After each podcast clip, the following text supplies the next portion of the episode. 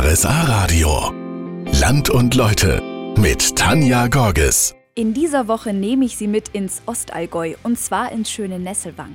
Die Marktgemeinde ist ein anerkannter Luftkurort im hügeligen Alpenvorland. Der Ort liegt am Fuß von Alpspitz und Edelsberg und hat noch 15 weitere Ortsteile, unter anderem Atlassee, Bayerstetten, Gschwend, Lachen, Hertingen, Niederhöfen, Reichenbach, Rindeck, Schicken, Schneidbach, Tal oder Wank. Verwaltet wird die Gemeinde seit zehn Jahren von Bürgermeister Franz Erhardt, ein waschechter Nesselwanger. Und zudem gehen wir jetzt hin der Nesselwanger.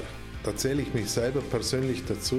Ich denke mir, es ist ein sehr angenehmes Völkchen und wir haben hier ein Stück Heimat mit Infrastruktur erschlossen, dass das Leben liebenswert und angenehm macht. So schwärmt Bürgermeister Franz Erhard über seine Heimat Nesselwang. Sie sind ein richtiger Urnesselwanger. Wie wichtig ist denn dann der Dialekt fürs Heimatgefühl? Dialekt ist das denke ich, so wie man im Allgäu redet. Ich könnte jetzt natürlich auch reden, wie man bei uns redet. Und das gibt es natürlich immer weniger, die Originale. Das macht natürlich die Schulausbildung aus und so. Aber ansonsten, der, sage ich jetzt einmal, der gemeine Einheimische, der Vereinsarbeit betreibt, der sich überall ein bisschen einbringt, das ist einer, der wo noch allgäuerisch Ritt. Und was ist Ihr Geheimtipp für Nesselwang? Was muss man gesehen haben? Ich denke, wenn einer Nesselwang kennenlernen will, dann wäre ein Highlight der Gehzeitenweg. Man lernt die Landschaft kennen, man sieht die Dinge des Lebens ein bisschen anders und sagt am Schluss, wenn man heimfährt, du, ich war in Nesselwang und das war was ganz Tolles. Um den Besinnungsweg Gezeiten kümmert sich in Nesselwang die Bürgerwerkstatt Kultur und mit der spreche ich gleich. Wann haben Sie das letzte Mal so richtig abgeschaltet und den Alltagslärm ausgeblendet? Falls das schon eine Weile her ist bei Ihnen, dann habe ich vielleicht jetzt eine gute Idee für Sie. In Nesselwang, da gibt's den Besinnungsweg Gezeiten. Gestaltet wurde der von der Bürgerwerkstatt Kultur, die in Nesselwang sehr aktiv ist. Klaus Spieß ist mit dabei. Wie kam es denn zu dem Besinnungsweg? Wir haben den seinerzeit auf die Frage, wie halten wir unsere Werte hoch, was suchen die Menschen, wurde deutlich, dass die Leute eigentlich Ruhe, Entschleunigung und innere Werte suchen. Die werden vielfach angeboten, aber nicht in der Sprache, die die Menschen heute hören wollen oder verstehen. Und somit haben wir mit Verstärkung durch einen evangelischen Pfarrer und einen katholischen Pfarrer den Besinnungsweg Gezeiten gemacht als Angebot in Hektik, Leistungsstress und Reizüberflutung auch einmal zu sich zu kommen. Wie der Name schon sagt, geht es ja um Zeit. Wozu regt der Weg denn an? Man muss sich zum Beispiel bedenken, wie wichtig ist Zeit für mich, äh, wie wichtig ist Zeit für andere, wie wichtig ist mir Zeit für Gott, wie wichtig und wertvoll ist Zeit für die Schöpfung. Und wenn ich mich dann auf den Weg über diese Dinge mit auseinandergesetzt habe, dann muss ich ja auch irgendwie ein Resümee finden. Und dann findet man auf der sechsten Station das Thema, die Zeit läuft weiter. Das heißt, ich kann nicht im Meditations-Lotus-Sitz im Wald sitzen bleiben und mich innerlich erbauen, sondern ich muss ja wieder raus, ich muss ja wieder an die Arbeit, ich muss ja wieder meine Verpflichtungen nachkommen. Aber das sollte ich innerlich gestärkt machen und darum heißt es, die Zeit läuft weiter und ich in ihr, aber vielleicht mit anderen Wertsetzungen, mit anderen Maßstäben. Also eine super Auszeit, um mal der Hektik des Alltags zu entkommen. Von Mai bis Oktober finden hier übrigens geführte Wanderungen statt. Vor knapp 20 Jahren hat die Bürgerwerkstatt Kultur die Goldene Nessel in Nesselwang ins Leben gerufen. Ehrenamtliches Engagement wird damit ausgezeichnet. Heuer haben sie sie sogar selbst bekommen. Klaus Spieß ist von der Bürgerwerkstatt.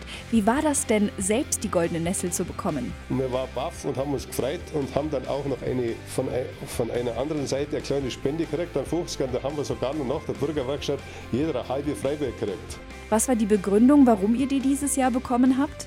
Wenn Sie die Liste anschauen, was wir alles gemacht haben, dann hat der Bürgermeister eben diese besonders herausragenden Projekte auch genannt, wie Dokumentation zum Ortsbild früher heute, Dokumentation baukultureller Besonderheiten, ökumenische Begegnungen, Dokumentation der Flurkreuze, Matterl und Bildstöcke, Wertevolles in Nesselwang, traditionelle Nachbarschaftshilfe im Todesfall und der Besinnungsweg Gezeiten und die Liste äh, ist jetzt ellenlang, aber das waren bloß ein paar Punkte, wo die Öffentlichkeit gefunden hat, wir sind es der Wert und wir freuen uns, wir machen weiter fleißig, damit man da jetzt auch kein Nachricht hat, das hat man das und das hat nichts mehr. Euch gibt es ja jetzt auch schon seit 18 Jahren, da kommt natürlich was zusammen, ist aber auch nicht so selbstverständlich, oder? Das ist ja eine Besonderheit, dass so ein Prozess sich über so viele Jahre hält und es ist in der Zwischenzeit auch im Ort anerkannt und eine feste Institution.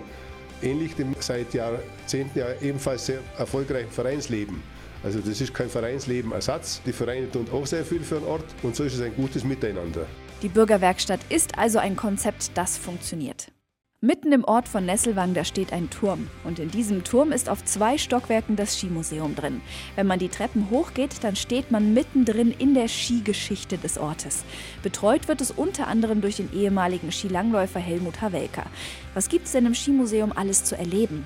Ja, hier in, in der unteren Etage ist die Entwicklung vom Skiclub und Skilauf in Nesselwang und rundherum sind halt die ganzen Ski aus den verschiedenen Epochen, von 1910, 20 bis zur heutigen Zeit von Tourenski und die neuesten Ski natürlich auch. Und in der oberen Etage ist äh, dann, sagen wir so, die ganzen Erfolge vom Skiclub Nesselwang, der ja wirklich einer der erfolgreichsten in Deutschland war in den letzten 100 Jahren. Wenn man sich hier so umsieht und hier so durchgeht, dann wird, finde ich, eines ganz deutlich für mich. Nesselwang ohne Skifahren geht nicht. Ja, das ist äh, eigentlich undenkbar. Äh, das, das stimmt äh, von, ja, zumindest von mir als kleine Kinder schon und immer hat man immer Skifahrer kennen und, und dann natürlich jetzt heute auch mit dem Trendsportcenter. Es sind mindestens 30 Jugendliche, die in verschiedenen Gruppen da das ganze Jahr trainieren können. Es wird was getan und, und es wird angenommen und das ist äh, wichtig für äh, so einen Skiort wie Nesselwang. Aktuell läuft ja noch Olympia und auch schon einige Nesselwanger sind im Laufe der Zeit dabei gewesen. Franz Keller aus Nesselwang beispielsweise hat vor 50 Jahren olympisches Gold in der nordischen Kombination geholt. Sind Sie da stolz? Ja, das ist ja klar. Mein Gott, logisch. Ja. Olympiasieger, der ist eigentlich unsterblich. Weltmeister, den vergisst man wieder, aber Olympiasieger ist, ist einfach ja, das Höchste, was man erreichen kann. Einmal Olympiasieger also, ein Traum, der zumindest für einen Nesselwanger schon Wirklichkeit geworden ist. Ein Name, der in Nesselwang auf jeden Fall bekannt ist, ist Franz Betz. Der Skilangläufer ist in den 70ern mehrfach deutscher Meister geworden. Bei den Olympischen Spielen war er auch schon dabei, hat allerdings keine Medaille geholt. Aber an eines erinnert er sich sowieso am liebsten. Zum Beispiel jetzt 1971 war die Junioren-Europameisterschaft in Nesselwang und da hatte man überhaupt keinen Schnee. Und da hat man den Schnee hergefahren vom äh, Garmischer Reichsstadion vom Rohrmoos oder überall, wo man gefunden hat. Und dann hat man so eine 10 Kilometer Runde geschaffen gehabt im Grünen und dann waren wir fertig und dann hat es geschneit. Und dann war es natürlich umso toller dann. Aber alle Nesselwanger haben zusammengehalten und so die Meisterschaft gerettet. Da helfen alle zusammen. Und dann das Schöne war, wir alle äh, Athleten waren im, im Feriendorf Reichenbach untergebracht. Und es war so wie ein olympisches Dorf. Also hinter uns die Norweger, vor uns die Russen. Das war so ein Erlebnis damals. Die haben nach zehn Jahren noch geschwärmt von Nesselwang. Toll, wenn es ein Dorf schafft, sich so in die Herzen einzubrennen. Naja, ist ja auch klar, dass sowas hier gelingt. Skifahren ist ja auch aus Nesselwang nicht wegzudenken. Auf einer Waldlichtung auf 1123 Metern Höhe am nordöstlichen Hang des Alpspitz bei Nesselwang. Da steht sie, die Wallfahrtskirche Maria Trost. Viele, die eine Bitte haben an Gott, die gehen rauf zu Maria Trost. Die Wallfahrtskirche in Nesselwang ist nur zu Fuß zu erreichen. Derzeit ist sie aber gesperrt, weil sie saniert werden soll. Konrad Bach ist Kirchenpfleger hier und kennt alle Details. Wann können denn Pilger wieder in die Kirche? Das geht jetzt los, wenn der Schnee weg ist beginnen die Renovierungsarbeiten und wenn der Schnee kommt, dann hört man wieder auf. Also geplant ist, dass man das in einem halben, dreiviertel Jahr durchzieht. Aber das hängt am Wetter. Und was muss alles gemacht werden? Es steht mittlerweile schon ein Gerüst drin, weil die ganze Decke muss ja abgestützt werden. Dass an der Innenschale nichts passiert. Und da ist jetzt ein Innengerüst drin und die Kirche ist zu. Der ganze Dachstuhl wird renoviert, der Turm wird renoviert, also es ist fast eine Generalsanierung. Sind Sie froh, wenn es losgeht?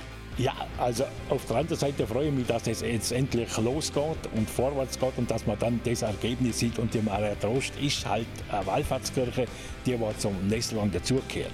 Wallfahrer können bis dahin nach Maria Rhein in Eumittelberg ausweichen übrigens. Und wenn alles glatt geht, erstrahlt Maria Trost in Nesselwang ab Herbst in neuem Glanz. Damit sind wir bei Land und Leute für heute am Ende angekommen und die aktuelle Folge, die gibt's als Podcast auf rsa-radio.de und bei iTunes. Nächsten Samstag geht's dann nach Sonthofen, wie immer zwischen 13 und 16 Uhr. Bis dahin, ich freue mich auf Sie.